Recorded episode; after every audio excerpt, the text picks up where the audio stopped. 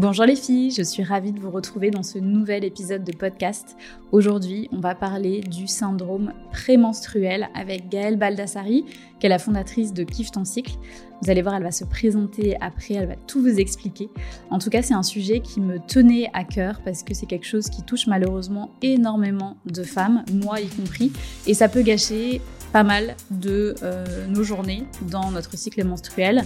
On se sent souvent complètement down, énervé contre tout le monde. Enfin voilà, il y a plein de symptômes, on va, on va en parler.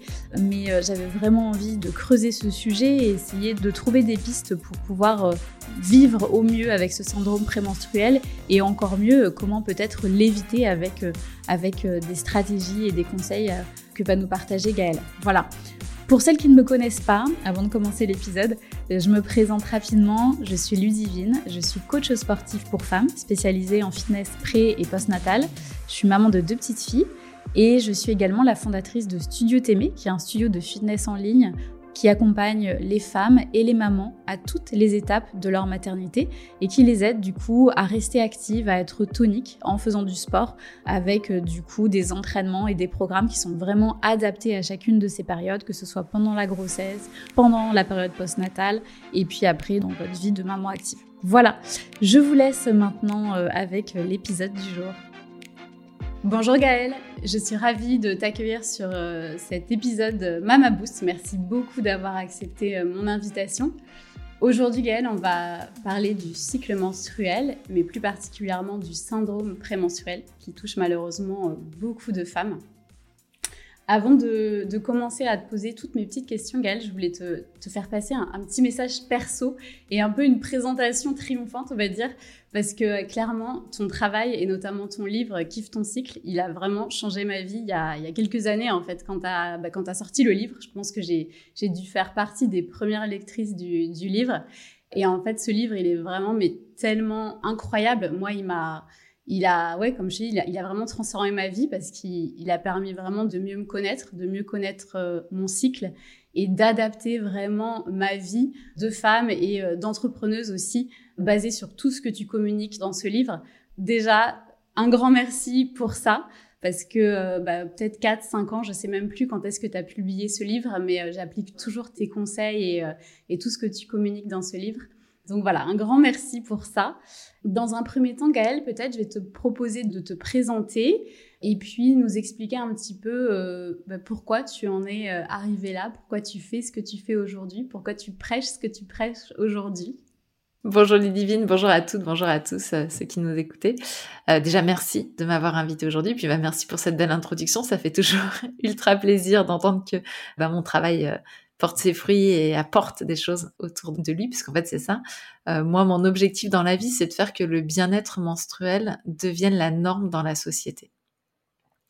Et ça paraît simple comme ça, mais aujourd'hui, en fait, on a normalisé le mal-être menstruel. On a normalisé euh, de dire aux personnes euh, qui ont un cycle, bah oui, il y a des moments où tu vas souffrir, c'est normal. Il y a des moments où c'est galère, c'est normal. Oui, c'est chiant avant les règles, c'est le SPM, mais c'est normal. Et en fait, on a normalisé tout ça. Et je trouve ça totalement injuste. En fait, on nous a un peu fait croire que, tu sais, parce que Eve a croqué la pomme, il nous est arrivé tout un tas de problèmes, dont ça. et c'est d'une injustice crasse parce qu'en fait, c'est nous faire nous dire la nature fait bien les choses, sauf pour les femmes. Et c'est faux. C'est faux, mais c'est vrai que la civilisation, la société dans laquelle on vit aujourd'hui est de nature, et on va le voir ensemble aujourd'hui, à accentuer les problématiques de cycle. Et donc, il est vrai qu'aujourd'hui, une majorité des personnes menstruées vont à un moment ou à un autre de leur vie menstruée vivre une difficulté avec ce cycle. Euh, soit des désagréments, soit des douleurs, soit des mal-être qui sont en lien avec ça. C'est la réalité aujourd'hui. Donc je nie pas que le mal-être menstruel existe. Par contre, ce qui est fou, c'est que moi, ce que je sais aujourd'hui, c'est que ce mal-être menstruel, il est clairement pas euh, normal et il est le signal d'un déséquilibre. Donc tu me demandais un petit peu qu'est-ce qui m'a arrivé, qu'est-ce qui m'a amené à faire, euh, à arriver à faire ça. Ben, en fait, c'est une expérience personnelle, c'est vraiment un chemin personnel. Moi, j'ai un syndrome des ovaires polykystiques. J'ai galéré à avoir ma fille, donc je suis passée par la procréation médicalement assistée. Là, je me suis injecté des quantités astronomiques d'hormones et quand je disais à, mes médecins, euh, mais c'est bizarre, euh, émotionnellement, ça va pas fort là en ce moment. Et mon médecin me répondait, oh, il n'y a pas de raison, ça doit être juste le stress de vouloir un enfant. J'ai pris 10 kilos pendant la PMA. J'ai en fait, il y a eu énormément d'impact de ces hormones sur mon corps et j'avais l'impression d'avoir en face de moi un corps médical qui me disait, bah, non, mais il y a aucune raison, en vrai. C'est peut-être vous qui êtes un peu stressé, vous qui êtes un peu, voilà. Donc, je vis tout ça un peu toute seule. J'ai fait un burn-out pendant la procréation médicalement assistée. Euh, j'ai failli mourir au moment où je suis tombée enceinte parce que euh, j'ai fait euh, une, euh, ce qu'on appelle une hyperstimulation de stade 4. Donc, je suis passée en coma j'ai failli mourir. Enfin voilà. Et donc, en réalité, tout ça est, est assez euh, ouais bon, j'ai pas d'explication. Tu vois, ouais bah pas de chance. T'as pas eu un vrai soutien, des vraies réponses en fait du corps médical? Non, pas vraiment. J'en ai plus trouvé sur internet que auprès du corps médical en réalité. J'ai eu des messages très banals euh, comme euh, tu sais avec un SOPK de toute manière vous pourrez pas avoir d'enfant, vous êtes obligé de passer par la PMA. Enfin tout est un tas de choses que j'ai eu le bonheur de pouvoir déconstruire par la suite en faisant des recherches par moi-même et donc c'est un petit peu ça le fruit de mon travail derrière, c'est de dire ok une fois que j'ai découvert le poteau rose, j'ai l'impression que finalement euh, la méconnaissance et le mal-être accepté autour du cycle menstruel amènent à être peut-être le dernier plafond de verre totalement invisible, parce les autres on les voit. Je dis pas qu'il y en a pas d'autres, hein, mais on les voit euh, sur la tête des femmes tu vois. J'ai l'impression que voilà, on a on a repéré euh, les problèmes de défaut de confiance en soi, on a repéré les problèmes d'être plus maltraité par une jante masculine qui euh, peut se soutenir, par exemple. Toutes ces choses-là sont repérées dans l'écosystème de l'empowerment et du leadership des femmes. Et j'ai l'impression que les problématiques de cycle menstruel sont vraiment le dernier plafond totalement invisibilisé qui est passé euh, mm. sous les radars. Donc je me suis dit bah très bien, je le prends. Et t'as bien fait. voilà, j'y suis allée. T'as bien fait. Avant de peut-être de parler du syndrome prémenstruel, est-ce que tu pourrais nous expliquer pour celles qui sont complètement novices, qui connaissent pas du tout leur cycle et tout, vraiment très rapidement, comment se compose notre cycle menstruel, peut-être les différentes phases, ce qui passe un petit peu dans, dans notre corps pendant, pendant cette période-là? Bien sûr. Moi, j'aime bien comparer le cycle menstruel à une vague parce que bah, déjà je suis bretonne et puis parce que je trouve que ça ça se la métaphore est vraiment efficace parce que bah on sait qu'il y a des toutes petites vaguelettes et puis des tsunamis et en fait on va vivre en fonction des périodes de notre vie, en fonction de notre situation, en fonction de qui on est, soit des vaguelettes, soit des tsunamis, soit une alternance des deux, soit des petites vagues, euh, tu vois, qui nous bousculent un peu mais pas trop. Et euh, ce qui est intéressant, c'est qu'on va vivre à peu près entre 400 et 500 vagues dans une vie. Donc c'est quand même énorme, 400 à 500 cycles. Ouais, c'est dingue. En fait, c'est dingue. Et c'est d'autant plus dingue qu'on est les, humains qui vivons le plus de cycles menstruels. C'est-à-dire que dans l'histoire de l'humanité, il n'y a jamais eu autant de cycles menstruels vécus parce que entre l'allongement de la durée de vie, le fait que la ménarche, donc les premières règles, arrivent plus jeunes maintenant et la diminution du nombre d'enfants, eh bien, en réalité, on est la génération d'humains qui vivons le plus de cycles menstruels dans notre vie. C'est peut-être aussi pour ça, il faut voir que ça a été multiplié par 10 à peu près en 100 ans. Donc c'est peut-être aussi pour ça que la problématique se posait un petit peu moins avant et que finalement elle émerge de façon euh, criante aujourd'hui, tu vois. Parce qu'on en vit des cycles menstruels, alors qu'avant finalement il y avait une espèce d'enchaînement de grossesse enchaînement grossesse plus allaitement qui faisait que en réalité il était beaucoup moins présent. Donc déjà ça c'est la, première chose à avoir en tête. Et donc je disais j'aime bien comparer le cycle menstruel à une vague. Et finalement une vague, bah, classiquement la société nous propose de se la prendre dans la figure en silence, on est dans la zone du tabou et derrière de reprendre notre respiration et puis de repartir sur la vague suivante et puis voilà. Euh, si les vagues sont trop compliquées à prendre, bah, on nous dit euh, bah, prends la pilule, ça va régler le problème. Mais en fait, on fait que bloquer. Hein. On c'est comme si on se mettait sur la plage. En fait, on a bloqué notre cycle. Hein. Ça le régule pas, ça l'améliore pas, ça règle pas les problèmes. Ça bloque le cycle menstruel de façon artificielle. Et puis, il y a la troisième proposition qui est d'apprendre à surfer cette vague, d'apprendre à, utiliser cette énergie. Et en fait, ce qui est intéressant, parce que je, n'oublie pas ta question, Lidivine, c'est que une session de surf passe par les mêmes étapes qu'un cycle menstruel.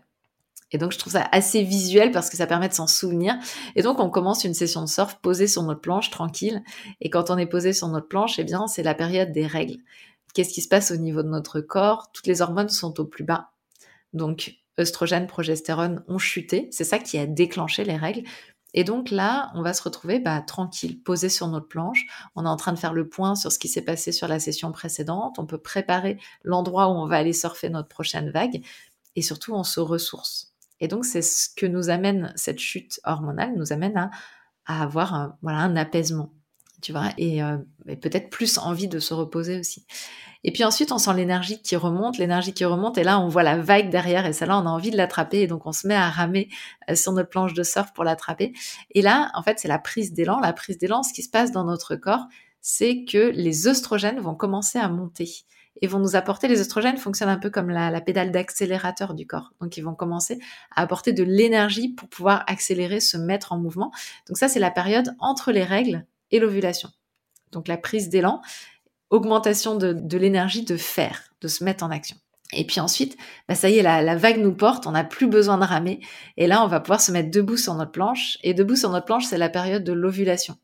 Ce qui se passe dans la période de l'ovulation, c'est qu'on a un pic d'oestrogène et qu'on a aussi un petit boost de testostérone. Et la testostérone va nous donner un boost de confiance en soi et l'envie d'aller vers les autres, l'envie d'interagir avec le monde. Et euh, donc, on est beaucoup moins dans l'énergie de faire dans la période de l'ovulation et beaucoup plus dans l'énergie de nourrir les relations. Et puis ensuite, bah, on descend dans le tube de la vague. Le tube de la vague, c'est comme en surf, comme dans la vie et comme dans le cycle, c'est la période la plus kiffante et la plus flippante parce que bah, on se retrouve, on voit moins le soleil. Je suis dans le tube. Et c'est la période prémenstruelle. C'est la période où on va avoir toujours un petit peu d'oestrogène, donc la pédale d'accélérateur du corps, et surtout on va se mettre à sécréter de la progestérone. Et la progestérone, elle fonctionne comme la pédale de frein du corps. Et ce qui va être intéressant de comprendre dans cette période prémenstruelle et pourquoi elle est si inconfortable, eh bien, c'est que les hormones, elles sont pulsatiles, c'est-à-dire qu'elles sont pas euh, délivrées en continu dans notre sang. Elles sont délivrées par petites euh, touches. Tu vois, c'est comme des lâchers d'hormones. Et donc, t'imagines qu'on a les oestrogènes qui sont la pédale d'accélérateur et la progestérone qui est la pédale de frein. Et donc, on va avoir voilà, basculement entre oestrogène, progestérone, frein, accélérateur, frein, accélérateur. Bah, c'est un peu comme si on était dans une voiture automatique où on avait mis un pied sur chaque euh, sur chaque pédale et qu'on s'amusait à jouer avec. Ce qui fait que bah, on peut se retrouver euh, avec beaucoup moins d'énergie d'un seul coup, alors que euh, deux heures avant on avait énormément d'énergie. Et oui, c'est inconfortable. Et on va en parler parce que c'est finalement la période prémenstruelle, c'est ce dont on, va parler. Et puis, ce qui est génial, c'est que c'est un cycle et que tout ça pèse et de nouveau tout redescend et de nouveau on se pose sur la planche. Donc voilà ce qui se passe dans notre cycle menstruel et dans notre bah, dans notre session de surf du coup, c'est qu'on va passer par différents états qui sont liés à des cocktails hormonaux et qui vont impacter notre vie. Ouais, et donc, petite note pour toutes celles qui veulent en savoir plus sur cette vague et comment la surfer, c'est tout, euh, tout le contenu du livre, en fait, Kiffe ton cycle, hein, dans lequel tu expliques tout en détail et tu euh, offres du coup des recommandations sur comment, euh, comment surfer au mieux, comment adapter au mieux son quotidien et comment aussi être davantage bienveillant envers soi, en fait, pendant notamment cette période où on est dans le, dans le rouleau, là. tu dis c'est une période kiffante. Pour moi, je trouve que c'est pas kiffant. J'aime pas cette période. Euh, et puis la période du coup où on est euh, assis sur notre planche, euh, donc qui est la période des règles. Et voilà, donc vraiment le livre, allez le, allez le, lire. Enfin, faut le mettre dans sa bibliothèque. Moi, il est dans ma bibliothèque depuis des années. Et à chaque fois, quand je, on me demande des recommandations de livres, quand une femme me, me, demande une recommandation, je, je, donne ton livre parce que je le trouve mais tellement puissant. C'est un truc de fou. Merci. Donc voilà, une petite aparté faite. Maintenant, on va se concentrer du coup davantage sur bah, le SPM, qui est quelque chose qui touche malheureusement beaucoup de femmes, moi y compris. Euh, je pense que je, ouais, j'ai un gros, euh, un gros SPM.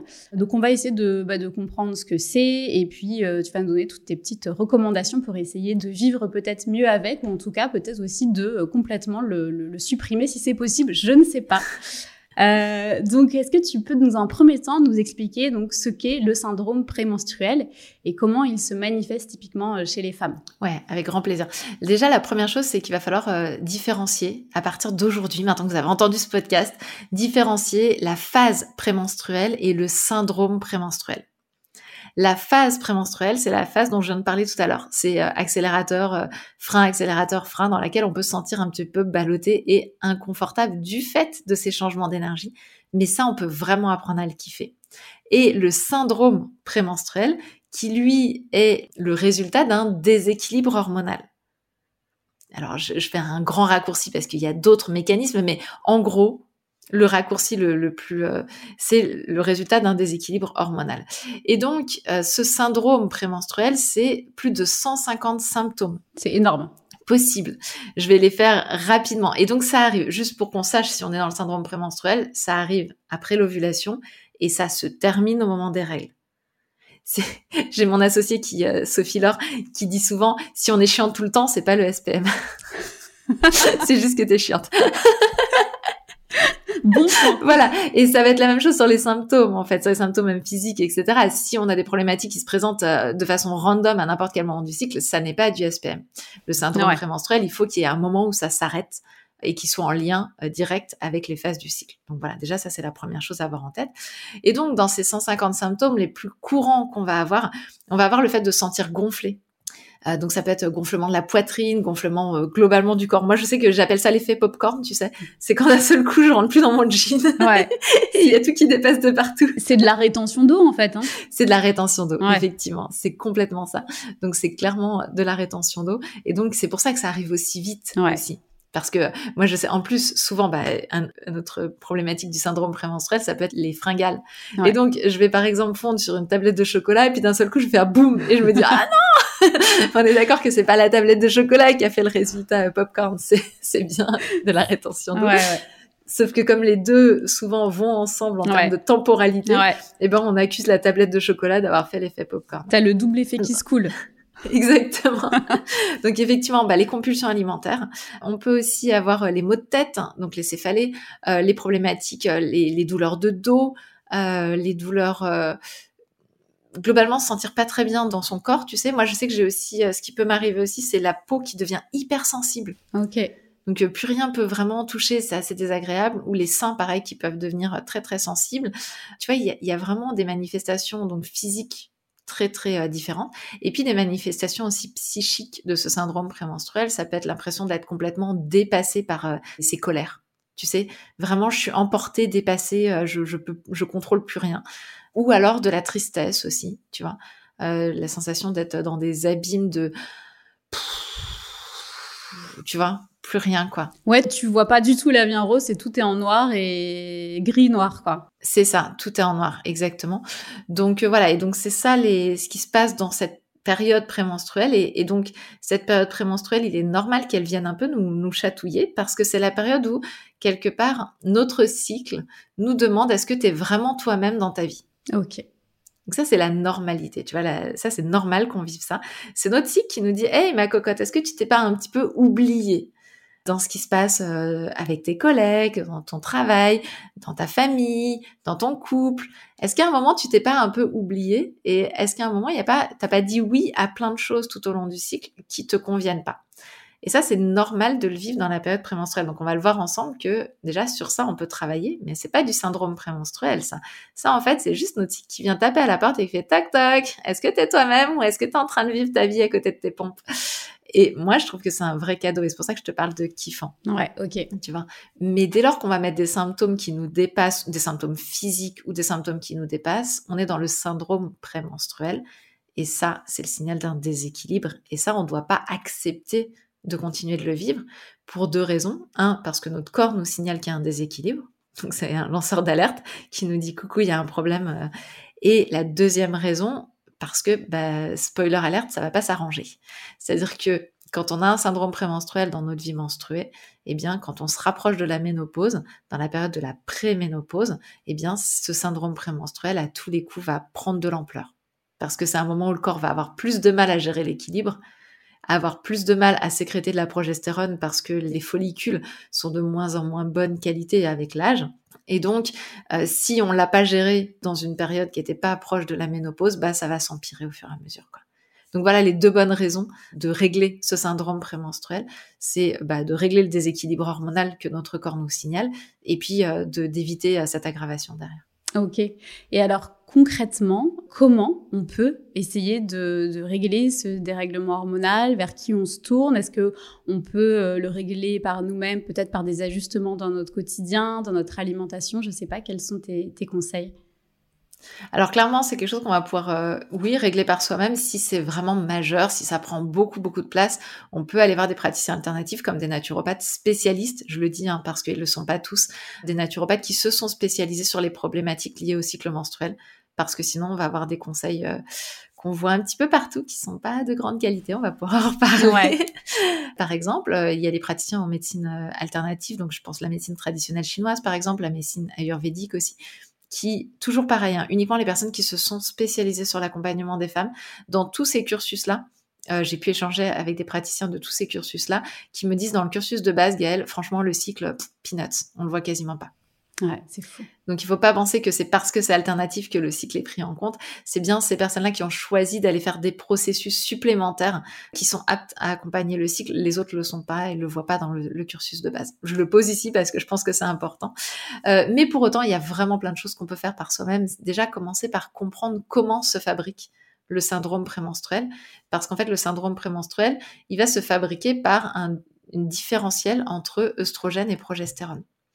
En règle générale, dans plus de 90% des cas, on a trop d'œstrogène et un manque de progestérone. Et donc, comment va se fabriquer ce syndrome prémenstruel?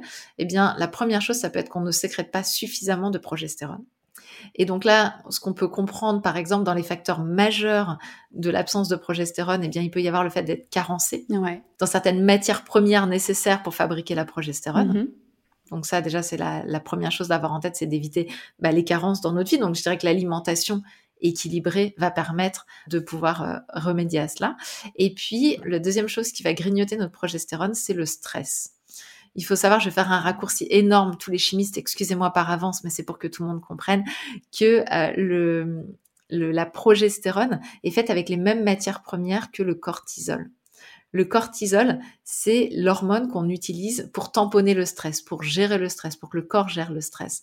Et donc, en fait, en gros, je suis dans un supermarché de matières premières et mon corps se dit, est-ce que je gère le stress, risque de survie immédiate, ou est-ce que je gère la progestérone, l'hormone qui permet de mener à bien une grossesse? On est d'accord qu'il va se diriger directement sur le cortisol.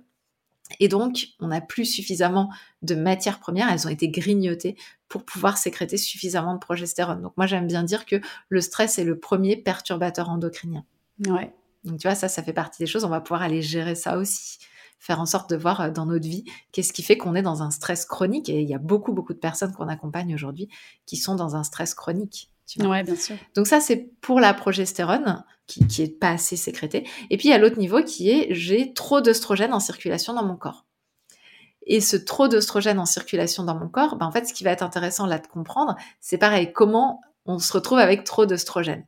Eh bien, euh, par exemple, il faut savoir que euh, les, les cellules graisseuses sécrètent de l'œstrogène. Okay. Donc c'est vrai que quand on a trop de cellules graisseuses, on peut se retrouver avec une sur-sécrétion d'œstrogène. Sauf que, en réalité, si on a trop de cellules graisseuses, mais que notre microbiote intestinal va bien, bah, a priori, le foie va faire son travail. Donc, si le foie va bien, le foie va faire son travail, va renvoyer les oestrogènes en excès dans l'intestin, et puis l'intestin va les envoyer tranquillement vers la sortie. Ça, c'est si tout va bien. Le problème, c'est que si on a un microbiote intestinal qui est pas en bon état, le foie renvoie les oestrogènes. Euh, je fais des grands raccourcis sur les noms, encore une fois, c'est pour qu'on comprenne. Renvoie les oestrogènes dans l'intestin. Et le microbiote intestinal défaillant va dire Ah, bah finalement, on va les récupérer, on va les remettre en circulation dans le corps. Ok. Youhou voilà, donc c'est un peu la fête du slip des oestrogènes qui, eux, re-rentrent dans le corps, en plus sous une forme modifiée qui n'est qui est encore moins bonne et qui est encore plus problématique. Mhm. Et donc là, on va avoir ce climat d'hyperoestrogénie. Ce qui peut aussi générer bah, ce climat d'hyperoestrogénie, on l'a vu ensemble juste à l'instant, c'est que le foie est plus en état suffisant pour faire son travail de nettoyeur. Mhm. Euh, ce qu'on peut aussi avoir, bah, c'est finalement dans le même système, euh, si on est constipé, puisque finalement bah, les, les, oestrogènes stagnent à cet endroit-là, puis sont recapturés par euh, la flore intestinale.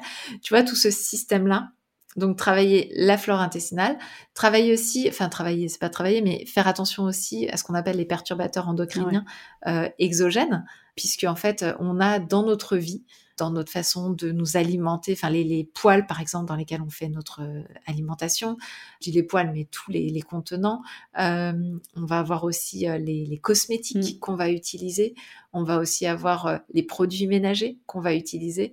Un truc tout bête, quand on achète des meubles neufs chez notre ami le suédois ou ailleurs, ils arrivent tout empaquetés et en fait ils sont plein, plein, plein de perturbateurs endocriniens volatiles. Il faudrait les aérer pendant plusieurs semaines avant de les mettre dans une chambre. Tu vois, donc euh, le fait d'aérer aussi chez soi, Il faut savoir que chez nous, euh, les, revêtements de murs, de sol, etc., ont tendance à relarguer des perturbateurs endocriniens dans l'air. Et donc, si on aère au minimum 5 minutes matin et soir euh, toutes les pièces dans lesquelles on vit, eh bien, on va avoir moins de perturbateurs endocriniens. Donc, tu vois, c'est tout cet écosystème-là qui va faire que on va diminuer la quantité d'œstrogène en circulation dans le corps et favoriser euh, le fait qu'il y ait suffisamment de progestérone. Et si on arrive à ça, ben en fait, on arrive à, un équilibre, tu vois. Et donc, on est normalement censé ne plus ressentir euh, ce syndrome prémenstruel. Ouais, nous, les personnes qui font le programme Kiffe ton syndrome prémenstruel nous disent, alors du coup, on se fait un peu gronder parce qu'elles nous disent, ah, mais du coup, maintenant, je sais plus quand est-ce que mes règles vont arriver. bon, en vrai, c'est quand même plus sympa que je dis ça avec le sourire parce que quand elle nous dit ça, c'est après nous avoir dit merci, c'est un truc fou, je pensais jamais m'en sortir, etc. Donc voilà, c'est d'avoir en tête qu'il est absolument pas normal d'avoir des signaux monstrueux qui nous disent tes rêves vont arriver, tes rêves vont arriver, tes rêves vont arriver. Normalement, on est censé euh, aller aux toilettes et voir le sang euh, rouge dans notre culotte, tu vois. Et du coup, comment euh, est-ce que tu aurais des, des, tips, tu vois, pour les, les, femmes et notamment les mamans, parce que là on parle beaucoup aux mamans qui donc ressentent ce syndrome prémenstruel et c'est souvent compliqué parce que c'est une période où on n'est pas bien, on a des sauts d'humeur souvent, enfin voilà, tout est gris comme tu dis. En plus de ça, on a nos enfants à gérer, on a euh, voilà une vie familiale, une vie stressante. Quels seraient tes conseils pour ces mamans, tu vois, pour surfer un petit peu sur ce syndrome prémenstruel? Elles ont écouté tes conseils, elles vont mettre en place tous ces, tous, ces bons conseils, mais voilà, il y a un petit temps d'adaptation, le temps que tout se remette bien en place. Comment elles peuvent gérer cette période au mieux? Alors, je pense qu'il y a des, choses à, il y a, des choses qu'on peut vite comprendre. C'est ce que j'appelle moi le faux syndrome prémenstruel, et il est très présent chez les mamans. Il n'y a pas réellement de déséquilibre, comme je viens de le présenter, hormonal, etc. Mais par contre, donc là, on va avoir uniquement des symptômes psychologiques. On est dépassé. On a envie de tuer les enfants, on a envie de partir de la maison, on a envie de tuer le conjoint ou la conjointe. Enfin, tu vois, on, se sent complètement dépassé par euh, ce qui se passe. Et surtout, ce qui va se mettre en place bien souvent, c'est qu'on va craquer. Donc, se mettre potentiellement à crier ou à hurler, à menacer ou je ne sais quoi. Et puis, en fait, derrière, juste après, arrive la vague de culpabilité de se dire mais c'était pas du tout proportionné à ce qui vient de se passer. Tu vois, il y a un espèce de truc comme ça. Et donc, j'aimerais qu'on démêle tout ça ensemble parce qu'il y a vraiment moyen de le comprendre et que ça s'améliore. Je vous le dis tout de suite parce que ça, c'est pas nécessairement qu'il y a un problème hormonal. Là, quand on est dans ce, donc, ce faux syndrome prémenstruel, encore une fois, c'est celui qui n'a pas d'expression physique des choses. En fait, qu'est-ce qui se passe? C'est ce que je disais tout à l'heure, c'est que c'est notre cycle qui nous invite à dire, OK, comment tu vis ta vie là en ce moment? Ce qui s'est passé, c'est que dans notre vie, on a collecté tout au long du cycle des petits cailloux. Je vais t'expliquer comment on les collecte, ces cailloux-là. Quand je suis posée sur ma planche, j'ai quasiment pas d'énergie. Et admettons qu'il y a des chaussettes qui traînent. Je, vais prendre l'exemple des chaussettes qui traînent, mais prenez le truc qui vous saoule le plus dans votre vie de tous les jours. D'accord? Il y a des chaussettes qui traînent. Et puis, je suis posée sur ma planche. C'est un peu flemme d'aller me battre avec les gosses pour qu'ils ramassent les chaussettes. Donc, je vais les prendre et les mettre dans la bannière et je me tais, ça me saoule. Tu vois, c'est un peu... Euh, mais j'ai collecté un petit caillou. Et puis ensuite, je suis dans la période prise d'élan. La prise d'élan, j'ai plein, plein d'énergie. Donc en fait, j'ai plein d'énergie. Je vois les chaussettes qui traînent. Hop, hop, en deux, deux, je les ramasse. Hop, je les mets, tu vois. Mais j'ai collecté un petit caillou. Et puis ensuite, je suis debout sur ma planche. Et debout sur ma planche, je rappelle que le but absolu, c'est de nourrir les relations, que ça se passe bien, d'être dans l'harmonie. Donc forcément, je vois les chaussettes qui traînent. Je vais me dire, je vais pas les prendre, leur prendre la tête avec ça. Allez hop, je les ramasse, tu vois. Et j'arrive dans le tube et j'ai une hotte de petits cailloux bien remplie. De tout ce que j'ai accepté, parce que là, j'ai dit les chaussettes, mais ça marche pareil avec les collègues, ça marche pareil avec, tu vois, c'est tous ces petits trucs qu'on accepte tout au long du cycle, soit parce qu'on a de l'énergie, soit parce que flemme de me battre, soit parce que j'ai envie de nourrir les relations eh bien, tout ça va se révéler. Tu sais, c'est un peu comme si tous ces cailloux-là, il y avait la marée basse d'un seul coup, et hop, d'un seul coup, je les vois. Et ils me sautent littéralement à la figure. Et donc, forcément, je tombe sur une chaussette sale au moment où je suis dans le tube de la vague, c'est l'explosion. Et bien sûr que cette explosion est disproportionnée par rapport à cette chaussette sale, mais elle est absolument pas disproportionnée par rapport à ce que j'ai collecté pendant l'intégralité du cycle. Ouais. Tu vois? Donc déjà, la première chose à faire, c'est d'aller repérer les cailloux qu'on collecte et de faire ce que j'appelle l'hygiène émotionnelle, c'est-à-dire d'apprendre à redonner les petits cailloux au fur et à mesure aux personnes concernées, d'apprendre à dire les choses, de pas attendre, parce qu'en fait, on a été élevé comme ça, on va se le dire, hein, dans notre société, on a été élevé à prendre sur soi. Et donc, on fait cocotte minute et puis il y a l'explosion. Eh bien, si on se sort de ce système où on doit prendre sur soi, eh bien, on accepte de dire les choses au fur et à mesure. Mais quand on dit les choses au fur et à mesure, quand on pose des actes au fur et à mesure, eh bien, bizarrement, on arrive dans la période prémenstruelle et puis, bah, notre hôte, elle est vraiment vide de cailloux. Et on en a beaucoup moins qui nous sautent au visage et donc, on a beaucoup moins l'effet cocotte minute et l'explosion, tu vois. Donc ça déjà c'est la première chose, c'est vraiment d'apprendre à repérer les cailloux, de pouvoir communiquer là-dessus et aussi d'arrêter de dévaloriser le niveau auquel on explose dans la période prémenstruelle. Parce que ce niveau auquel on explose est intimement lié à tout ce qu'on a collecté avant. Et donc si soi-même on fait explosion, culpabilité, je pleure, je m'excuse, mais je ne règle rien parce que je suis tellement dans ma culpabilité que je suis absolument pas en train de chercher des solutions pour pas recommencer la prochaine fois, eh bien en fait, on va recommencer. Ouais. On va recommencer. Et moi, j'ai les papas en face, les maris, d'ailleurs, ils sont pas tous papas, mais j'ai les conjoints en face qui me disent, ouais, bon, elle a son jour, elle est chiante, quoi tu vois? Mais en fait, qui eux-mêmes, moi je leur dis, je leur dis, mais tu sais que là, tu es en train de me parler d'un truc qui va causer votre séparation dans quelques années. Parce qu'il y a un moment, l'explosion, elle suffira plus à sortir ce qu'il y a. Je dis là, ce que tu es en train de me dire, c'est hallucinant parce qu'en fait, tu n'es pas en train de comprendre que si tu ne fais pas quelque chose, si tu n'accompagnes pas ce truc-là pour qu'il n'y ait plus d'explosion, si tu fais que baisser la tête, attendre que ça glisse, et puis revenir quelques jours après avec le même système qui était visiblement défaillant, sinon il n'y aurait pas eu d'explosion, mm. Ça va pas aller. Tu vois, donc en fait, c'est ça, c'est nous-mêmes d'arrêter de dévaloriser nos explosions, de reconnaître que c'est pas la bonne forme. Je, suis la première à le penser, tu vois. Moi, je, quand il y a, y a, des femmes qui me disent, mais comment tu peux expliquer à mon conjoint euh, que je vis un syndrome prémenstruel? J'ai dis, bah d'abord tu gères ton syndrome prémenstruel et après tu l'expliques. Mais lui, il va pas pouvoir prendre en compte. Et moi, j'aime bien dire un truc essentiel pour moi, surtout quand on parle aux mamans, c'est le cycle menstruel doit pas devenir le terroriste de la famille. Ouais. C'est pas acceptable. Aux États-Unis, je vois ça partout.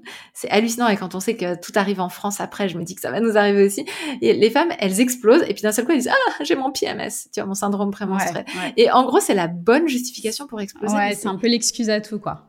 Ouais. Et on se rend pas compte, en fait, en faisant ça, eh bien, on, détruit les relations. Ouais. Parce que malgré tout, ces explosions, elles laissent des traces. Donc, à la fois ne pas rentrer dans la culpabilité qui nous empêche d'agir et de faire des modifications. Mais en même temps, se dire, OK, cette forme-là, elle n'est pas acceptable. Mm. Et là vient mon deuxième conseil, qui est la communication en famille sur l'état dans lequel on se trouve. Moi, par exemple, j'ai une petite, euh, j'ai un petit euh, magnette de surfeuse sur mon réfrigérateur qui dit où est-ce que j'en suis. Et donc, je pose quand je suis dans le tube de la vague. Et donc, ça va permettre aussi à tout le monde d'être informé. Ok, je suis dans le tube de la vague. Du coup, c'est peut-être pas la peine de venir me chercher pour rien, parce que clairement, je vais avoir potentiellement plus de réactivité. Mais c'est aussi intéressant bah, que la famille soit en capacité de m'aider à mmh redescendre si j'en ai mmh. besoin. C'est-à-dire que mon conjoint, avant de connaître ça, bah, il allait plutôt au contact et au conflit, tu vois, parce qu'il n'avait pas envie de se mmh. laisser faire et je le comprends. Je suis, entièrement d'accord avec ça et il y aurait eu rien de pire que, que de se laisser faire. Mais quelque part, ça réglait pas le truc. Aujourd'hui, va plutôt être dans l'accueil. Ok, je, en fait, j'accueille que là, tu as besoin que ça déverse parce qu'il y a visiblement quelque chose qui est en train de se passer, tu vois. Et ma fille, par exemple, bah, je lui ai appris à dégoupiller mes colères. C'est-à-dire que le truc qui marche le mieux, c'est quand elle va voir le réfrigérateur où il y a le magnète et qu'elle se retourne vers moi et qu'elle me dit Ah, ok, je comprends. en fait, moi-même, ça me dégoupille d'un seul coup parce que je dis Ok, stop, on reprend là. tu vois? Mais en fait, c'est ça, c'est de faire de nos familles des alliés. Et les alliés, ça ne dévalorise pas le problème, mais ça accepte, ça accueille euh, l'émotion et ça essaie d'aider à régler les choses. Mhm. Tu vois ouais. Donc, il faut être proactif pendant cette, euh, cette période-là. Le prochain euh, SPM, tu fais un petit bilan sur euh, voilà les choses, bah, tout est cailloux. T'écris sur une feuille tout est cailloux. Et puis, et puis après, le but, c'est quand le cycle recommence, se dire, OK, là, j'ai ce petit caillou qui, qui, arrive devant moi. OK, là, je l'exprime, je le communique. Et puis, et puis faire ça progressivement, en fait. J'imagine que Exactement. Et mais sur un cycle, enfin moi, le nombre de personnes qui m'ont dit ah mais je t'ai entendu en parler une fois et finalement cette hygiène émotionnelle a suffi. Donc si ça suffit, bah c'est génial. Et si ça suffit pas, si on est vraiment complètement dépassé, etc. Là, on va pouvoir penser effectivement au déséquilibre hormonal. Et là, ça vaut vraiment la peine bah, de faire un programme comme Kifton ton syndrome prémenstruel pour être accompagné pas à pas. Parce que bien sûr, on peut se dire, ah ben, je vais régler des choses, mais finalement, le détail de euh, quels sont euh, les, produits qu'il faut penser à manger, qu'est-ce qui, qu'est-ce qu'il faut rajouter, qu'est-ce qu'il faut, tu vois, c'est, pas évident d'avoir tout ça en tête. Euh, ouais, ouais. J'aimerais rebondir sur euh, la communication que tu as avec ta fille. Du coup, je sais pas quel âge elle a, ta fille. Alors maintenant, elle a 10 ans, mais euh, j'ai tous les âges, du coup, avec elle, on a fait tous les tests de tous les âges. Ouais, parce que tu vois, euh, ça résonne en moi ce, que tu disais. moi, j'ai deux petites filles, elles ont 6 ans et 4 ans. Et pendant ma période menstruelle et puis ce, ce syndrome prémenstruel donc euh, je, voilà, je, je, suis pas au top. Et en fait je sais pas encore tu vois comment leur expliquer. Je leur ai pas encore expliqué ce que c'était euh, les règles tout ça. Ma petite je pense qu'elle comprendrait même pas. Mais je leur dis voilà maman elle est pas bien en ce moment elle est fatiguée elle a mal au ventre tout ça et elle, en fait, j'ai l'impression que, tu vois, elles sont un peu, oh, maman est malade. Enfin, en fait, j'arrive pas, tu vois, à trouver les mots et comment leur expliquer pour que pendant cette période-là, voilà, maman, elle est pas au top et euh, c'est peut-être aussi pour ça qu'elle est un peu plus euh, énervée ou sensible ou tout ça. À quel âge, toi, tu recommandes peut-être de parler de tout ça aux enfants et comment leur en parler à des jeunes enfants, tu vois, à peu près dans le même tranche d'âge? À quel âge le plus tôt possible? Ma fille a deux ans et demi, elle savait ce qu'était un cycle menstruel. Génial. tu vois, t'as depuis à 4 ans, elle peut ah tout à fait comprendre ce qu'est un cycle menstruel sans aucun problème. Et la très bonne nouvelle, c'est qu'on n'a pas besoin de parler de sexualité pour parler d'un cycle menstruel. D'accord. Non, mais parce que souvent, c'est la, panique, tu sais, les trucs. Ah, je suis pas prête. je comprends, je vous comprends, je suis, je, je voilà, je vous comprends, j'ai fait les mêmes. Moi, j'ai eu la question qui est arrivée, comment on fait les bébés? J'étais au volant de la voiture, ma fille était derrière, je fais, euh... alors, euh, je, prends la question. on va, on va revenir dessus. On est arrêté. voilà. Donc, je comprends tout à fait. Et ce qui est intéressant, c'est que vraiment, on peut complètement déconnecter les deux on peut parler de ce qui se passe dans le ventre des femmes et de dire que, bah, en fait, à peu près tous les mois, ben, il va y avoir un processus, il va y avoir quelque chose qui va se mettre en place dans le ventre qui va faire que on a du sang qui coule tous les mois. Bien souvent, les enfants, ils le savent, mais où ils ont eu des infos ou d'autres, donc ça vaut mmh vraiment la peine de leur en parler et vraiment le plus tôt possible. Et donc de leur dire, voilà, déjà que ben, il y a du sang qui coule tous les mois dans notre culotte et que la super nouvelle, c'est que c'est un sang presque magique, dans le sens où pour tout le reste du corps, quand on se coupe, quand on blesse, quand on saigne, bah finalement ça prouve qu'il y a une blessure et qu'il y a un problème. Et puis si ça saignait trop, bah ça pourrait même nous, nous arriver de mourir. Et ben ce sang-là, c'est le seul sang où on peut saigner sans être blessé. Ouais. Voilà, parce qu'en fait, ce sang, il est à l'intérieur de l'utérus et l'utérus, c'est l'endroit où va se mettre un bébé quand on est enceinte. Et donc, c'est comme un petit tapis qui est fabriqué pour que si un jour il y a un bébé qui rentre dans mon ventre, si un bébé, si je, suis enceinte d'un bébé dans mon ventre, eh bien le bébé se mettra dans ce petit tapis, il sera dans un petit nid tout douillet, il sera trop trop bien.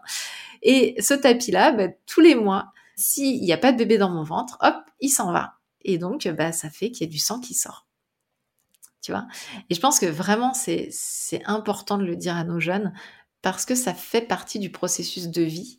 Mmh. Et parce que plus ils vont comprendre, moins il y aura d'inquiétude. Moi, j'ai énormément de mamans qui me disent, en fait, euh, quand je suis fatiguée, quand je suis posée sur ma planche, quand je suis dans le tube de la vague, les enfants viennent énormément en contact. Alors que je voudrais juste être tranquille. Mais en fait, c'est normal parce qu'ils sont déstabilisés, ils sont insécurisés par le fait de nous voir mal. Et donc, ils viennent au contact. Alors que s'ils comprenaient le mécanisme, ils seraient hyper aidants. Et moi, je le vois avec ma fille qui l'est depuis toute petite, hyper aidante là-dessus parce que une fois qu'elle a compris le mécanisme, qu'elle a compris qu'il y avait déjà aucun problème, que c'était pas grave, que j'étais pas malade, que par contre, effectivement, bah, j'avais des changements d'humeur et d'énergie. Et donc, il y a des moments où euh, j'avais juste besoin de me reposer, beaucoup moins d'énergie, et donc beaucoup moins envie de faire des choses avec elle et tout, mais qu'il va y avoir des contreparties intéressantes. Par exemple, moi, je sais quand je suis posée sur ma planche, quand elle était plus petite, c'était un peu le seul moment où elle avait le droit de regarder quelque chose euh, à l'ordinateur, parce que le reste du temps, elle n'avait pas accès aux écrans. Mais j'avoue que quand j'étais sous mon plaid et que j'avais juste envie, c'est assez sympa. je la mettais 30 minutes devant l'ordi. tu vois, c'est des petits trucs comme ça et je lui montre un peu les contreparties, l'intérêt. Euh, les contreparties que ma fille a vues très très vite, par exemple, c'est elle adore faire les pizzas. Et donc, euh, bah, en fait, quand je suis posée sur ma planche, clairement, j'ai pas trop envie de mm. faire à manger, quoi. Et donc, elle me dit, maman, est-ce que, du coup, je peux faire moi à manger, je peux faire la pizza? Et moi, je suis là dans la cuisine, posée sur ma chaise, et j'attends juste d'avoir un c'est génial. pizza, tu vois. Et c'est trop la belle vie. et donc, on est ravis toutes les deux. Elle, elle est ravie parce qu'elle contribue. En fait, c'est ça qui peut être génial avec les enfants quand on leur explique le cycle, c'est qu'ils deviennent contributeurs. Et puis en plus, c'est une petite fille aussi, donc euh, elle, elle, comprend dès le plus jeune âge comment fonctionne le corps de la femme. Et elle, quand elle sera confrontée à tout ça, elle, euh, elle, saura gérer et elle comprendra. C'est quelque chose de normal en fait. Et c'est pareil pour les garçons. C'est ça. Et les garçons, eh ben, il faut aussi qu'on les élève là-dedans parce que c'est pareil. En fait, les garçons qui seront élevés dans cette compréhension-là, à qui la maman aura toujours dit, ah bah tiens, j'ai mes règles, ah bah tiens, je suis dans le tube de la vague. Et donc, euh, bah là, euh, peut-être un petit peu moins à venir me chercher, mm. etc. Finalement, cette compréhension, moi, c'est, c'est le pari que je fais. C'est qu'en une génération, on peut réensemencer toute la population, garçons et filles, parce qu'il suffit qu'on éduque nos enfants avec ces informations-là dès le plus jeune âge. Et en fait, quelle meilleure information que une maman qui le vit, l'exprime, le présente, et donc quelque part qui normalise ça. Et donc, euh, bah voilà, dire euh, oui, il peut m'arriver d'avoir euh, des petites crampes, j'ai mm. mal, mais par contre, sache que c'est pas tout le monde, tout le monde aura pas mal pendant ses règles, mais que les choses soient dites. En fait, il faut pas, faut pas croire. Nos enfants, ils ont des antennes, c'est un truc de fou. Mm. Et les non-dits, ils les remplissent.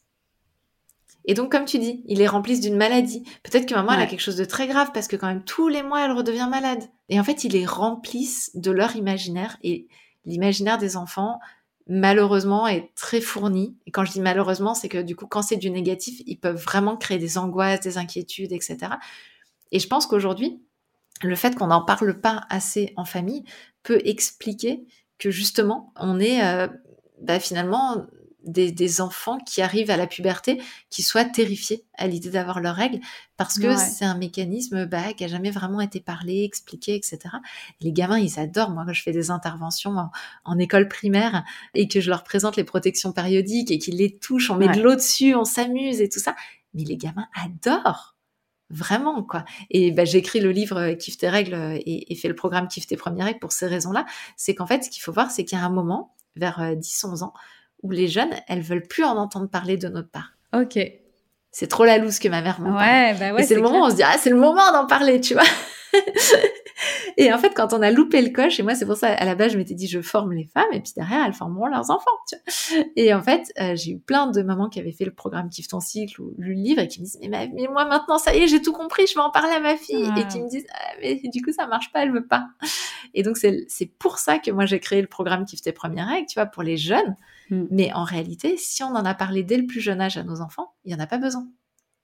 Non, mais écoute, merci parce que tu vois, tu as posé les mots. Maintenant, je sais voilà quoi dire parce que ça c'est pour moi j'étais ok pour leur, euh, leur expliquer mais c'était trouver les bons mots pour ne pas leur faire peur parce qu'il y a ça cette histoire de sang et c'est comment leur faire comprendre, voilà, que c'est pas un sang, que c'est un sang magique. Et ça, je trouve ça génial comme image. Mais c'est ça, c'est génial. Et puis alors moi, ce que j'aime beaucoup euh, quand c'est la saison des poires, c'est d'aller prendre une petite poire ou alors euh, les fraises, les, les, les, bonnes grosses fraises. Ou euh, il faut savoir que la taille de l'utérus d'une petite fille, c'est une fraise. Ouais une belle fraise là bien charnue et la taille de l'utérus d'une maman quand il n'y a pas de enfin pas d'une maman d'une femme d'ailleurs quand il n'y a pas d'enfant à l'intérieur c'est à peu près la taille d'une poire Ok. Et donc c'est super intéressant parce que du coup on leur représente les choses, tu vois. Ouais. Ben c'est là, ça se met là.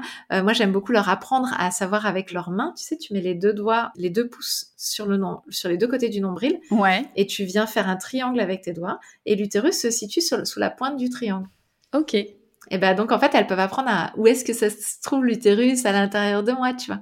Et puis un cadeau magique qu'on peut faire parce que là comme je suis sur le podcast Mama Boost, je ne peux pas ne pas le dire, c'est euh, de leur offrir un miroir à nos enfants à nos filles. Parce que les garçons, on est d'accord qu'ils peuvent se regarder le pénis et les testicules dans un miroir depuis qu'ils sont tout petits, jouer avec, tirer dessus. D'ailleurs, ils le font, hein tu vois.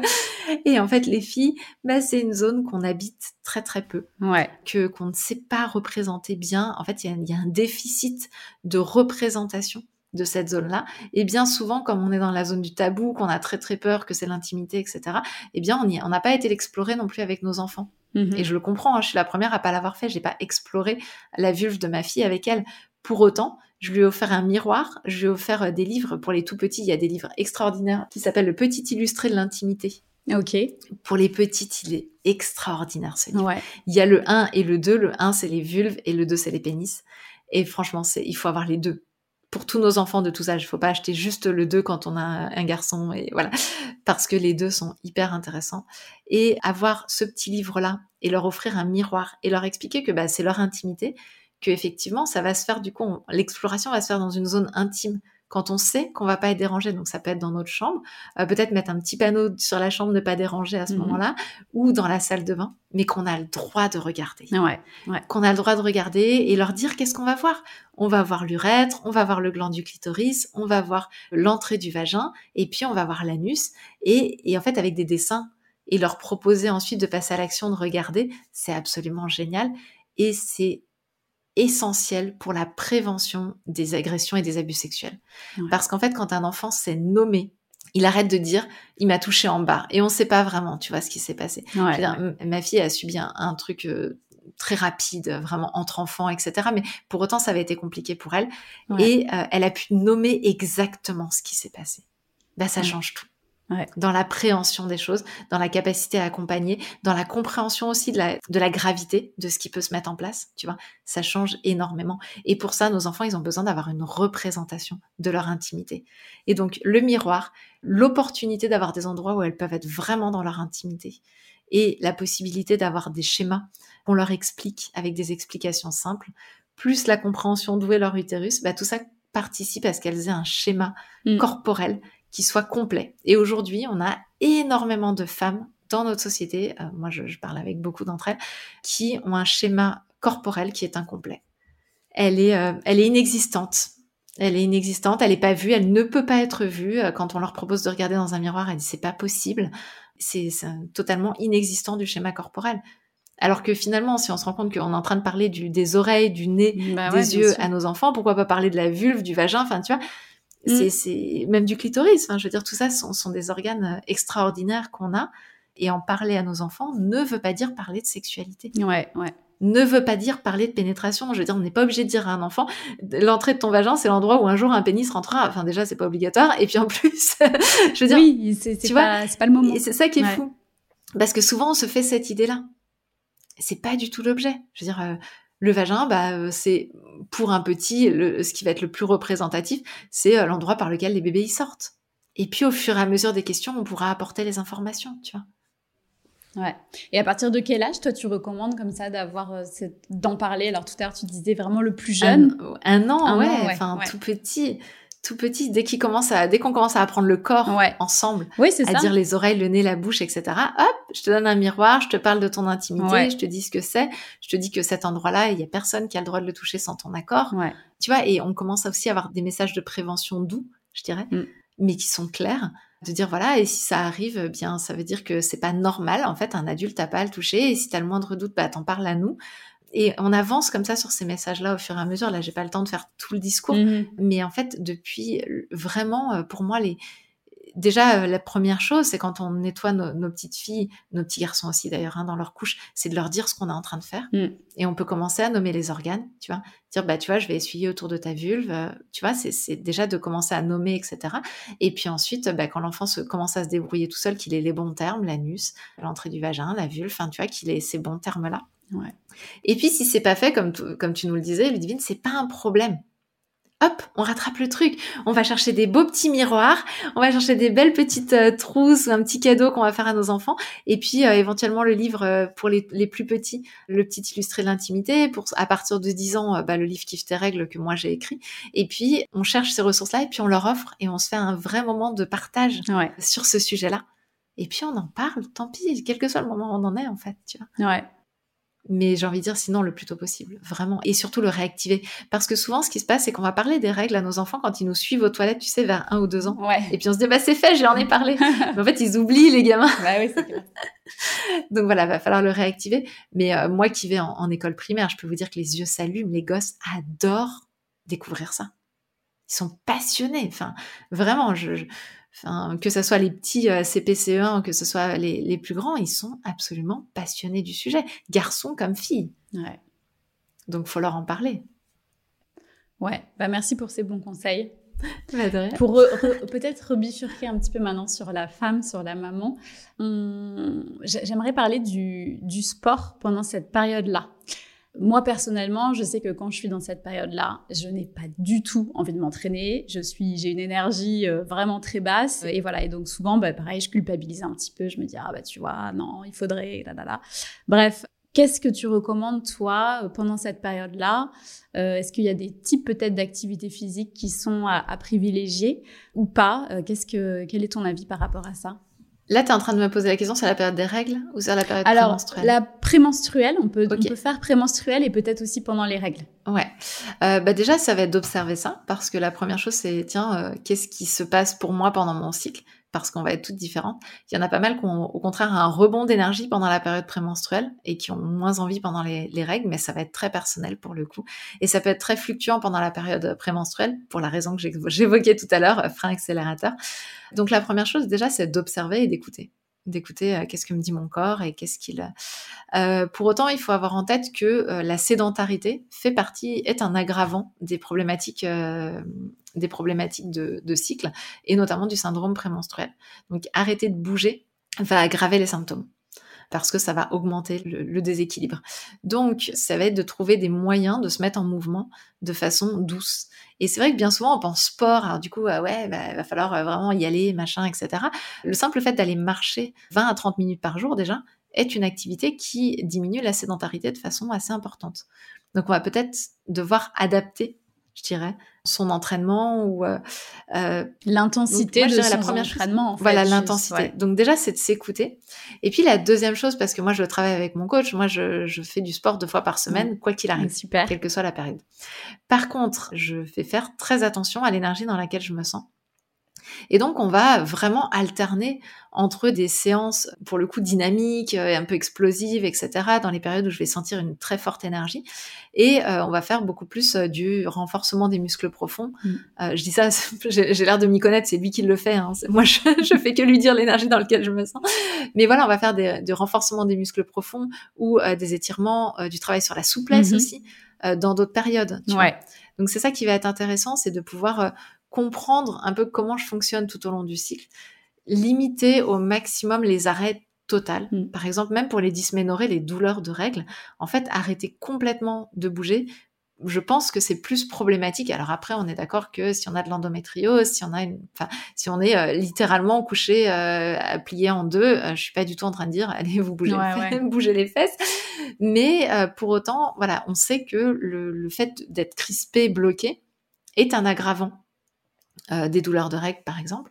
Donc ça veut dire que ça vaut la peine d'aller marcher. Moi par exemple, j'avais fait euh, bah, dans le livre Kiffe ton cycle, euh, j'ai écrit un petit paragraphe pour les professeurs de PS parce que je trouve que bah, les, jeunes filles sont très très maltraitées aujourd'hui dans le système scolaire.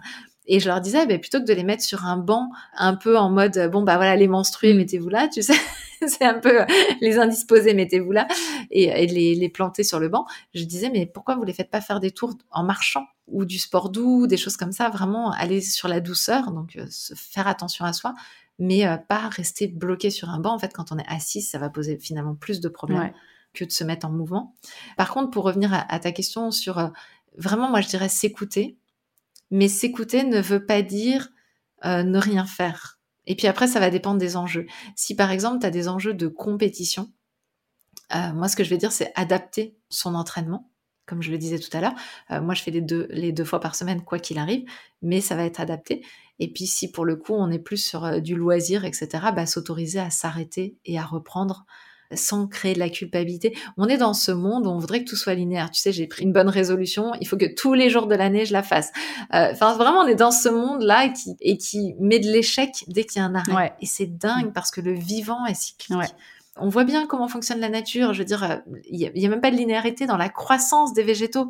C'est-à-dire qu'elles vont, elles vont s'arrêter, puis d'un seul coup, ça va grandir d'un coup. Nos enfants, on les voit grandir, on voit bien qu'ils font ça aussi, tu vois. Donc tout le vivant fonctionne sur des systèmes décélération, accélération, mmh. et on voudrait s'exonérer de ça. Ouais. Et ça, c'est dingue. Donc en fait, moi, ce que je recommande, c'est d'apprendre à s'écouter, tout en ayant conscience que, en fait, j'aime bien dire, on se donne des échéances et pas, c'est, il faut se donner des échéances et pas des excuses. Ouais. C'est-à-dire que si je décale quelque chose, alors je donne une échéance. Tu vois, je voulais faire cet entraînement-là, mais il se trouve que euh, ce jour-là, c'est pas le bon jour. Alors je me donne une échéance. Ben, je le ferai à tel moment. Par contre, si c'est juste une excuse et que finalement j'abandonne mes rêves juste parce qu'à ce moment-là, c'était pas le bon moment, ben, quelque part, je me mets dans une zone d'échec. Tu mm. vois. Et donc aujourd'hui, moi, j'ai appris à bouger mes échéances, mm. mais je lâche rien sur mes objectifs. Ouais. Ouais, je suis tout, à fait alignée avec ça. C'est super, euh, super puissant, je trouve, que ce soit pour le sport, mais aussi pour notre vie professionnelle. Parce que moi, c'est vrai que ton livre Kiffe ton cycle, je l'ai surtout appliqué pour euh, et ça m'a aidé en fait à être beaucoup plus bienveillante envers moi dans ma vie professionnelle parce que j'étais totalement le type de nana, faut tout le temps foncer, faut tout le temps être au top et je comprenais pas pourquoi bah, des fois ça allait pas, pourquoi des fois j'avais pas de créativité, pourquoi des fois j'étais fatiguée, tu vois. Et c'est ça, il faut vraiment s'écouter et accepter toute cette cyclicité. Euh, je sais même pas si ça se dit cette, euh, oui, si, enfin tous ces, ces, cycles en fait euh, vraiment dans, dans nos vies qui sont du coup liés à notre cycle menstruel, mais aussi plein d'autres cycles dans la vie. Les mamans, il faut vraiment se rappeler que pour la plupart, c'est des mamans, elles sont dans une saison de vie où on n'est pas forcément au top de sa forme tout le temps parce que être enceinte, c'est énorme pour, pour le corps humain. Pareil, beaucoup de, de, variations d'énergie pendant neuf mois. Euh, le postpartum, n'en parlons pas, euh, avec un bébé, des nuits hachées. Donc en fait, c'est ça, il faut euh, vraiment rester à l'écoute de son corps, essayer d'être bienveillante, essayer, comme tu dis, de se mettre des échéances, pas être trop dur envers soi, pas se mettre du coup des échéances, super courtes, par exemple quand on est jeune maman avec un, petit bébé, l'échéance par exemple pour se remettre en forme va être un petit peu plus longue que euh, quand tu es une maman avec des enfants qui ont déjà 6 ans ou, 10 ans. Donc euh, c'est ça, essayer vraiment de, se dire qu'il y a ces saisons de vie, ces cycles, et voilà, et toujours être dans cette recherche de, de l'information et d'essayer toujours de mieux comprendre son corps pour pouvoir mettre en place toutes ces petites actions euh, comme tout ce que tu nous as euh, partagé aujourd'hui pour le syndrome prémenstruel. Donc, euh, c'est exactement ça. Et c'est vraiment plutôt essayer d'adapter plutôt que se dire j'arrête complètement et en même temps accepter que bah, je peux arrêter et reprendre. En fait, quand on a ces deux informations-là, réellement on continue d'avancer. C'est vrai que là on on n'a pas pu euh, complètement, bah on a essayé d'explorer pas mal de choses, mais c'est vrai que ce cycle menstruel, faut se rappeler que c'est notre mm. meilleur allié, c'est un chef de projet qui fonctionne pour nous et qu'une fois qu'on a appris à le vivre comme ça, euh, ça se passe quand même beaucoup mieux dans notre vie, quoi. C'est clair. Écoute, Gaëlle, on aurait plein de choses encore à, dire, mais, euh, le, but de Mamabou, c'est de proposer des épisodes qui sont courts pour qu'ils puissent facilement être écoutés dans le quotidien chargé des mamans. Donc, je vais essayer de le garder en dessous des, des 1 heure. Un grand merci en tout cas pour euh, bah, tous tes bons conseils. Euh, c'était super intéressant. Je vais mettre tous les liens du coup euh, de, bah, de, tes livres et de, tes formations également. Et puis, et puis voilà. Et puis n'hésitez pas à suivre Gaëlle du coup sur Instagram aussi où vous êtes pas mal, pas mal actif. Ah oui, complètement. C'est là qu'on s'amuse le plus. Donc venez nous voir. super. Bah, merci beaucoup Gaëlle encore et merci. puis à très bientôt.